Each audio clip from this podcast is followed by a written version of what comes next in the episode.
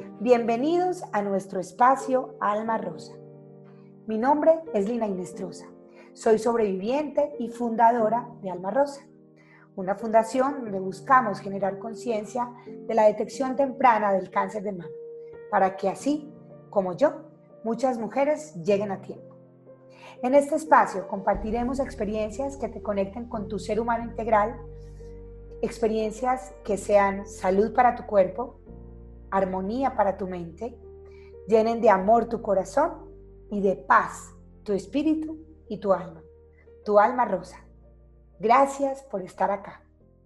Hola, qué gusto saludarlos nuevamente desde los podcasts de Alma Rosa, unos espacios para que podamos tener una conversación cercana con personas que nos inspiran, con personas que nos, nos llegan con unos mensajes que nos pueden resonar de manera importante y nos pueden hacer de este camino y de este transitar por la vida un momento mucho más, amigable y sobre todo más constructivo. Bueno, hoy tenemos un invitado que amamos profundamente, eh, que es el padre Jorge Mario Naranjo. Él nos ha venido acompañando y ha sido quien desde el minuto uno ha tenido el alma rosa profundamente y, ha sido un gran aliado de nuestro mensaje de vida. Y, y dentro de todo su caminar, de tantos años de evangelización, tiene una gran virtud y es que tiene la capacidad de poner en palabras muy sencillas las cosas que a veces nos parecen tan complejos a nosotros los humanos y los terrenales. A mí me parece que él es como de otro planeta, porque de verdad eh, logra materializarnos y, y conectarnos con muchas cosas que vivimos de una manera espiritual, pero de una manera muy tranquila, muy respetuosa desde cualquier creencia que los seres humanos podamos tener. Eh, Padre, bienvenido nuevamente. Qué felicidad de estar aquí con nosotros. Hola Lina, hola a todos. No, con mucha alegría también de seguir compartiendo la vida. Es que este es como un espacio para hablar con los amigos y como estamos lejitos, entonces qué rico que nos podamos encontrar a través de estos medios. Esta es la forma de, conectarnos nuevamente y yo quería hoy que conversáramos algo, eh, Prete, que a mí me tiene, me tiene como inquieta y quisiera conocer esa mirada tuya tan, tan oportuna siempre. Y es que se vino como ese momento donde ahora con lo que estamos aprendiendo y con este confinamiento, de alguna manera ya nos están dando como permiso de empezar a salir, ¿cierto? Pero a veces en ese empezar a salir nos estamos encontrando con cosas como eh, experiencias que de pronto hay gente que se sobrepasa en, en, a aglomerar y no cae en la cuenta del cuidado del otro, eh, de pronto en personas que saben que tienen un riesgo porque tuvieron a alguien cerca, pero de pronto no lo quieren decir para no ser juzgados ni señalados y, y, se lo guardan, de pronto no con mala intención de no perderse como un programa, pero de pronto sí. Eh, y sobre todo que estamos juzgando mucho, ¿cierto? Creo que tuvimos un proceso, es mi, percepción, tuvimos un proceso, hemos tenido un proceso muy bonito de mirarnos hacia adentro, pero ya no sé si será el cansancio, el agotamiento, estamos empezando a juzgar muy fácil. Ah, que por qué ampliaron esto, que es que el gobierno, que es que el jefe, que es que la suegra, que es que el marido, que es que los hijos, que es que los profesores del colegio, estamos juzgando mucho. Entonces, ¿cómo podemos hacer de este camino un camino mucho más armonioso, sobre todo, para que vamos sintonizados y vamos hacia un mismo fin, que además es un camino que todavía no sabemos cuánto nos falta Javelina, eso no es de ahora, eso es tan viejo que Jesús hizo alusión a eso. Mire, los evangelios de la semana pasada estaban diciendo, por ejemplo, si oyó decir ojo por ojo, que era la ley del talión, se decía dentro del tiempo de Jesús que al que pecaba eh, lastimando a alguien lo tenían que lastimar igual. Y Jesús llegó y le dijo, no, yo estoy invitando a que hagan el bien en lugar del mal. Otro evangelio que se tocó es, se ha dicho que amen a sus amigos y odien a sus enemigos, a sus diferentes. Entonces Jesús les decía, si eso hacemos, ¿qué diferencia tenemos? Si nosotros no somos capaces de marcar la diferencia, pues es que los malos también aman a sus amigos. Entre las pandillas se aman mucho ellos, entre los sicarios se aman mucho ellos. Y yo no estoy diciendo que sean malos, ni siquiera, entre los más equivocados. Inclusive decía otro evangelio, que somos felices buscándole la mota al ojo ajeno y se nos olvida que nuestro propio ojo tiene una viga que primero tenemos que sacarnos la viga para mirar con claridad y poder ayudar a que el otro pueda sacar su mota del ojo. O sea que eso es muy antiguo. Es muy antiguo que el ser humano pueda elegir dentro de lo que está llamado a ser y realmente es. Y eso apunta a algo que yo he hablado muchas veces porque me ha encantado la antropología espiritual y teológica, que es el llamado del ser humano. Aquí estamos llamados, Lina. ¿Para qué fuimos creados nosotros? ¿Cuál es nuestra verdadera vocación? Vocación es un vocare, un llamado a ser. Porque somos los únicos seres sobre la tierra, y lo he dicho también muchas veces, que somos un proyecto. No existe otro. Un gato no puede ser más gato ni menos gato. Pues no puede renunciar a su gateidad. Nunca. Ni va a empezar a ladrar, ni un perro va a renunciar a ser perro, y un elefante, por más que lo metan a un circo, es un elefante. Hasta el punto que apenas le dan un medio espacio, recupera lo que realmente son, porque no pueden ser más ni menos. El ser humano, si es un proyecto, el ser humano se construye todos los días. Estamos en camino de construcción. De hecho, a todo, todas las ciencias y todo apunta a darle respuestas a esas inquietudes del ser humano, al menos en sus necesidades. Entonces, digamos que el ser humano puede ser humano o inhumano, o sea, puede ir en la línea de lo que está llamado a ser o en contravía de lo que está llamado a ser. Es la única, es la posibilidad que tenemos. Inclusive yo digo que por eso fuimos creados en un amor diferente, en un amor infinito. Porque mirándolo desde la fe, si existe un Dios, en el que yo creo, ese Dios renunció a ser omnipotente el día que creó al hombre con libertad, porque ya hay muchas cosas que Dios no puede. Primero, no le puede quitar la libertad porque dejaría de amar. Y dentro de la libertad del hombre no puede evitar que el hombre elija mal, opte mal, hable mal. Por dicho, Dios no puede evitar que en este momento alguien decida disparar un misil o con su inteligencia construir una bomba atómica ese mismo hombre puede disparar corazones, bondades, oportunidades. O ese hombre con esa inteligencia, en lugar de construir una bomba atómica, puede afinar un láser de tal manera que podamos hacer intervenciones microscópicas como las que se hacen ahora en feticos aún sin nacer. Pues bien, esa es la libertad del hombre. Entonces la pregunta sería, qué nos hace humanos y qué nos hace inhumanos. Y hay dos fundamentos de ambas estructuras. ¿Qué es lo inhumano? Lo que va en contra de nuestra posibilidad de ser la mejor versión de nosotros mismos. Y el fundamento de eso lo tocaste tú ahorita. Utilizaste la palabra egoísmo. El egoísmo es el ego a la máxima potencia. Y cuando el ego está a la máxima potencia, desaparece el otro el otro deja de contar como un referente significativo, como un igual a mí. El otro es simplemente un objeto que yo puedo utilizar o descartar. Y el ser humano es plenamente humano solo cuando está en relación con el otro. Cuando el otro también es un referente para su vida. Entonces aparece el egoísmo. Todos los sismos, al igual que el paludismo, son dañinísimos, porque son extremos donde se legitima el otro, el diferente, el que está en el medio, en el que está inclusive un poco próximo, próximo. Cuando hay un egoísmo en mi corazón, yo no estoy aquí para hacerte feliz, sino para que tú me hagas feliz. Entonces mi vida funciona en la medida en que funcionen los otros para mí. Entonces mi papá es bueno si cumplió todas mis expectativas. Entonces mi mamá es buena si cumplió todas mis expectativas. Entonces este hijo es maravilloso, se cumple todas mis expectativas y esta empresa y esta sociedad y este gobierno. Si está todo alineado a lo que yo quiero, a lo que yo busco, a lo que yo necesito, a lo que a mí me hace falta. Entonces es como si tuviéramos un circulito en la mitad del egoísmo y todas las flechitas apuntaran hacia mí.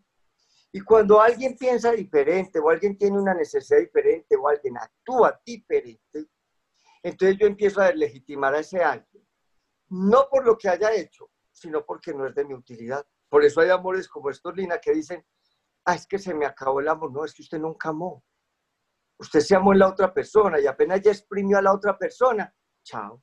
Un ejemplo ahora. Una empresa que lleva 20 años haciendo las cosas por mí, pagándome cumplidamente, jugándola, promoviéndome.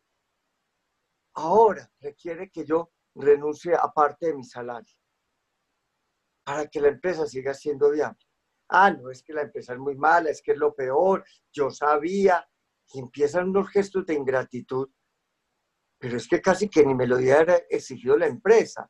Si yo tuviera una actitud distinta al egoísmo, yo inclusive llamaría a los jefes así, mire, yo tengo unos ahorritos, ¿yo qué le firmo para que durante estos dos o tres meses no me tengan que dar todo el salario?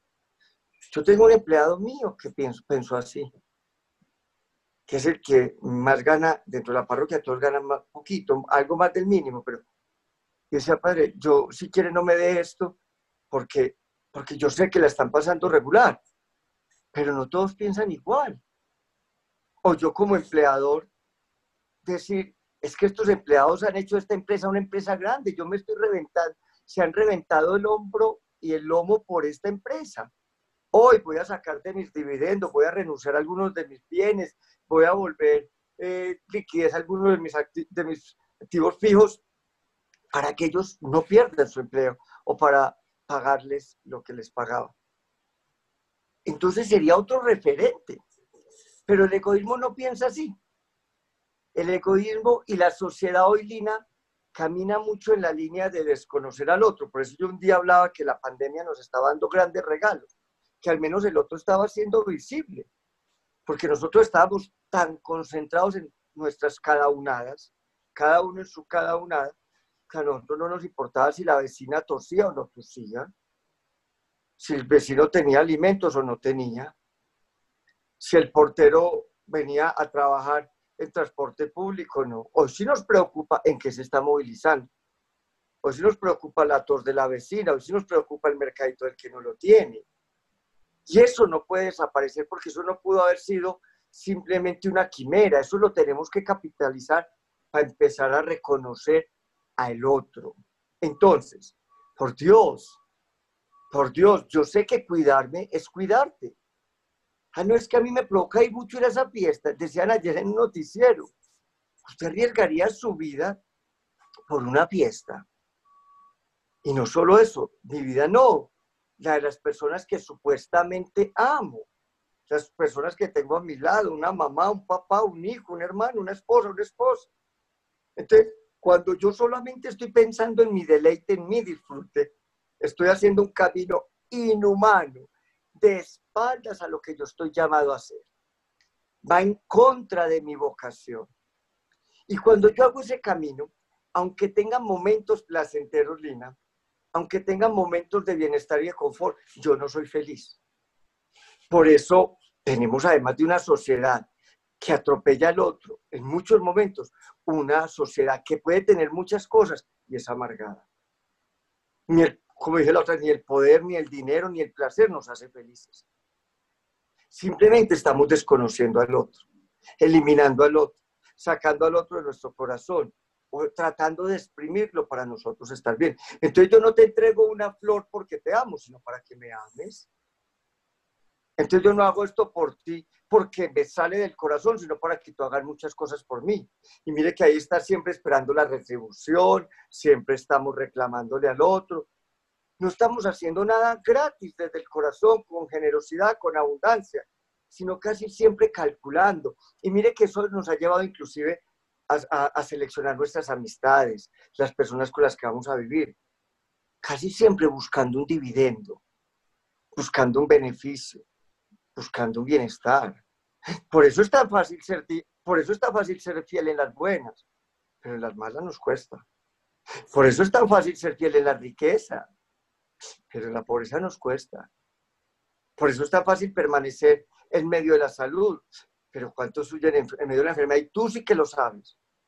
Tu patrimonio es de las minorías, del porcentaje más pequeño de las mujeres enfermas de cáncer de mama cuyo matrimonio sobrevive. Así es. Entonces, ¿qué es lo que estamos haciendo?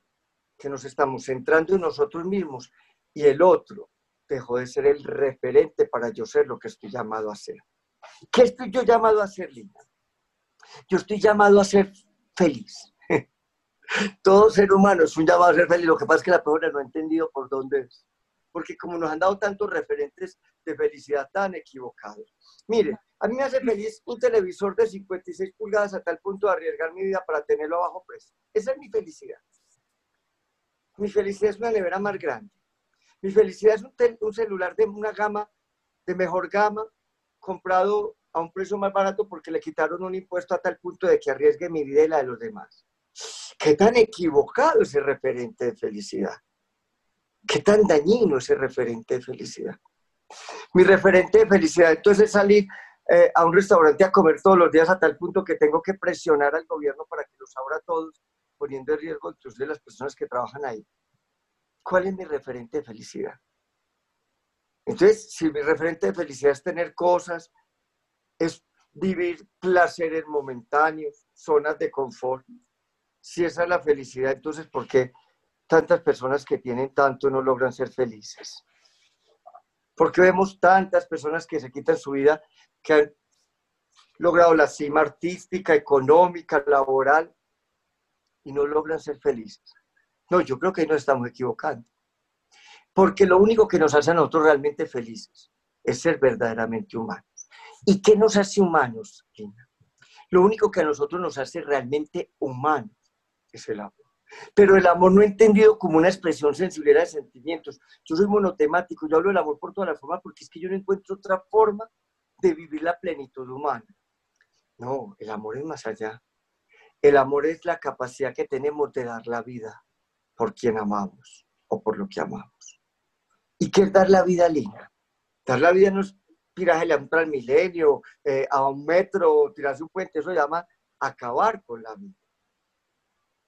Inclusive puede ser más fácil en ciertas ocasiones que dar la vida, Lina. Dar la vida significa renunciar a mi propio egoísmo por la necesidad del otro. Es que yo soy capaz de renunciar a ese celular más barato por cuidar a los míos. Es que yo soy capaz de tomar distancia en un almacén para que ese almacén no lo cierren y pueda seguir generando los empleos. Es que yo puedo renunciar. Aquí estaba el viaje que iba a ir para proteger a muchos que van a ir conmigo en el avión si digo que puedo tener un contagio. Es que dar la vida es renunciar a mi propio egoísmo por salir desde el corazón al otro un ejemplo muy sencillo de dar la vida, siempre lo pongo porque es muy lindo.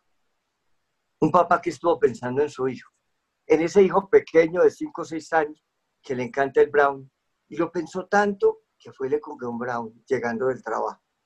Y cuando llega sale ese pequeñito con los ojos llenos de brillo y de ilusión. Ha estado esperando al papá toda la tarde para jugar con él, un juego que a él le gusta mucho. Papi, papi, jugamos. Y el papá lo mira y le dice, no, mi amor, te traje un brownie. Y el niño pone el brownie y dice, pero jugamos. Y dice, no, cómete el brownie que ahora estoy muy cansado. Ese hijo no necesitaba que lo amaras como tú querías amar, sino como él necesitaba ser amado. El brownie se le va a olvidar, pero esos 15 minutos de tu cansancio nunca se le van a olvidar. Y si tú lo haces con todo el amor, sacando pedazos de tu corazón, en cada momentico arrodillado en el suelo jugando con ese pequeño, si tú lo haces desde ahí, vas a ser feliz y lo vas a disfrutar. Entonces, ¿de qué se trata? Se trata en primer lugar de que esto no es ojo por ojo, de que si yo estoy haciendo un camino humano, realmente humano, Lina, yo estoy todos los días tratando de volver bien por mal. Y no lo hago porque tú cambies conmigo, porque tú seas una persona buena, sino porque yo me merezco ser feliz. Y solo cuando yo soy capaz de amar así, soy feliz. ¿Qué te hace más feliz? ¿Entregarle un perdón a alguien o conservar un odio en el corazón? ¿Qué te hace más feliz? ¿Decirle una palabra de bendición o devolverle el insulto que te dio, donde tú te estás quedando con los dos insultos además? el que te entregaron y el que pronunciaste. ¿Qué te hace más feliz? Santa Teresa de Jesús, la que nos fundó a nosotros, en estos días lo decía yo, decía, cuando a mí me dicen diablo, diablo, yo digo Señor, Señor. Entonces, si a mí me miran feo, yo miro con amor. Entonces, si a mí me insultan, yo bendigo. Entonces, si a mí me agreden, yo trato de abrazar la historia de esa persona. Entonces, porque a mí un día me fueron infiel, yo soy fiel. No, porque un día a mí me fueron infiel. Yo empiezo a creer en la fidelidad y a legitimarla, porque si yo te soy igual, ¿qué diferencia hay? Si yo ante un insulto te contesto con un insulto, ¿qué diferencia hay? Si yo ante un maltrato te maltrato, ¿qué diferencia estoy marcando yo? ¿Qué me está haciendo a mí bueno y a ti mala o a ti malo? Un amigo me traicionó y yo dejo de quererlo, le traicioné igual, porque el día que más necesitaba en mi efecto le di la espalda. Así de sencillo. O cuando dice la palabra, ama a los que te hacen el bien y odia a los que te hacen daño, y Jesús dice, no es así. No, qué bueno elevar una oración por personas que nos han lastimado. En lugar de estar diciendo que todos esos desgraciados que nos van a contagiar, que ojalá se mueran, oremos para que estén aliviados, no. Oremos para que a ellos les vaya muy bien, porque si ellos están aliviados, es muy probable que nosotros también. Ah, pero ¿cómo vamos nosotros? Ya se equivocaron, ya hicieron lo incorrecto. Si yo hice lo correcto y me siento de los buenos, desearles el mal no es igual de mal a que pensemos que nos pueden contagiar juzgarlo, señalar, ¿no? Obraron mal, obvio, pensaron en su propio interés, en su propio egoísmo. Pero entonces, ¿cuál está la, ¿dónde está la diferencia?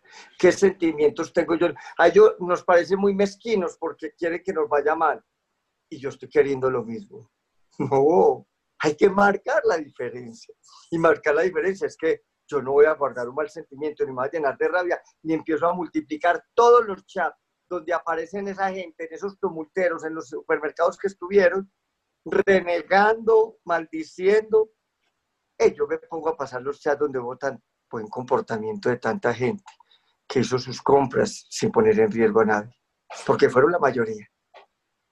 Fueron la gran mayoría de las, de las instituciones, de los comercios, que además favorecieron de alguna manera una reactivación económica. Porque, ojo, yo también me puedo quedar aquí, Lina, diciendo, es que solo están pensando en el dinero. Por Dios, eso lo puedo yo estar pensando si yo tengo todavía plática en el banco. Pero cuando yo estoy pensando que tengo que despedir mil empleados, porque los almacenes están cerrados, yo no estoy durmiendo. Y no estoy durmiendo por esas mis familias que dependen de lo mío. Es que si lo hacemos pensando en el otro, no hay ningún problema. Si yo lo hago conservando la distancia, si yo lo hago usando un antibacterial a la entrada, dejándome tomar las temperaturas con una tapabocas. Si yo soy consciente que estuve con personas de riesgo, entonces ni siquiera participo. ¿Qué daño va a haber? Es que socialmente nos podemos cuidar. Esto ya es un problema de autocuidado, pero para yo cuidar y cuidar de los demás, tengo que valorar al otro y pensar en el otro, no solo en mi bienestar. Entonces, qué bueno que empezáramos a multiplicar los lugares donde fueron excelentes los comportamientos, los videos que también existen, para que esa sea la pedagogía, para que en lugar de envenenar el corazón, todos nos sintamos conmovidos a hacer lo mismo el día que estemos en los escenarios. Yo ya estaba marcando las bancas de mi iglesia porque creo que algún día nos van a decir, ahora, y vamos a entrar en Filit, y vamos a poder estar en la misa, y puede que no nos podamos juntar tantos nos va a tocar tal vez hacer más misas para no tener grupos tan grandes. Pero qué alegría que esos videitos que vayan pasando donde la gente lo hizo bien, nos vayan enseñando para que el día que yo abra la iglesia la gente lo sepa hacer. Pero si lo que nos sirve es envenenarnos, llenarnos de rabia, poner comentarios todos agresivos, deseándole la muerte y que a todos los maten y que a todos los elimine un virus, ¿qué hay en mi corazón? para yo sentirme mejor que ellos. O cuando nos dicen que miramos más la mota del ojo ajeno que mi propia viga. Yo creo que nos tenemos que examinar y nos tenemos que examinar si nosotros hacemos el camino del amor o el camino del egoísmo. Eso es lo primero, nos tenemos que examinar al interior de nuestra propia familia o de nuestras pequeñas comunidades. Porque muchas veces, muchas veces muchas veces estamos pensando más en nosotros mismos que en los demás. Y yo siento que cuando yo tengo mi mirada en el otro, cuando yo tengo mi corazón lanzado hacia el otro, lo que estoy haciendo es que mi corazón se ejercite en lo que se tiene que ejercitar, que es en el amor. Yo siempre digo que el corazón es un músculo, y es verdad. Y que el corazón cuando se lastima necesita ejercitarse para restablecerse. Entonces cuando alguien me lastima, yo tengo que ejercitarme en el amor para que el corazón sane. Pero si yo me lesioné desde el egoísmo, desde la indiferencia, desde la soberbia, desde el orgullo, y sigo viviendo esos sentimientos, lo único que hago es que la lesión nunca desaparezca. Es que me duela cada que trate de amar, cada que trate de hacer lo que quiero hacer. En la bondad no me funciona el corazón, porque lo he conservado tanto en la herida, porque he seguido tanto en ese sentimiento que no me permite vivir la verdadera felicidad. Dicho de otra manera, este es un momento, Lina, para que nos miremos desde el corazón.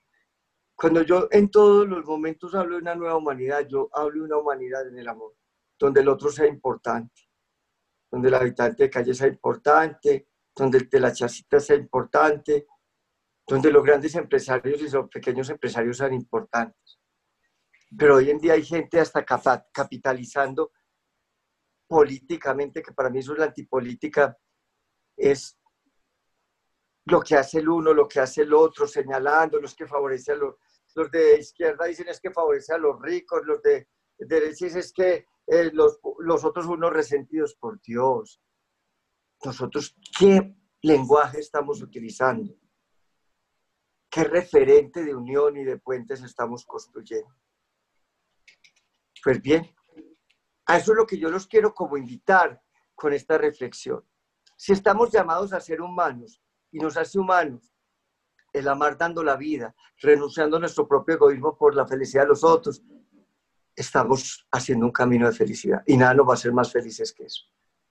A mí me hace muy feliz cuando los amigos me llaman y dicen, hombre, con todos los protocolos me estoy reactivando ya ya he podido facturar alguna cosita. O cuando las personas que tenían sus salarios congelados me dicen, ya me llamaron, porque no me quitaron el puesto, pero, pero me mandaron la licencia no remunerada. Qué bueno. O cuando yo siento que hay personas cuidando a los demás y cuidándolos porque se están cuidando. Cuando hay papás y mamás solidarias con sus hijos en sus casas, cuando los hijos están tomando todas las precauciones y renuncian a paseos, a fiestas por cuidar a sus papás, cuando todos nos vamos dando la mano, cuando todos nos vamos juntando para que las cosas se hagan bien, para que las cosas se hagan bien. Hoy encontré entrando a un supermercado donde iba a comprar unas cosas para enviar a otro lugar, una persona mayor de edad.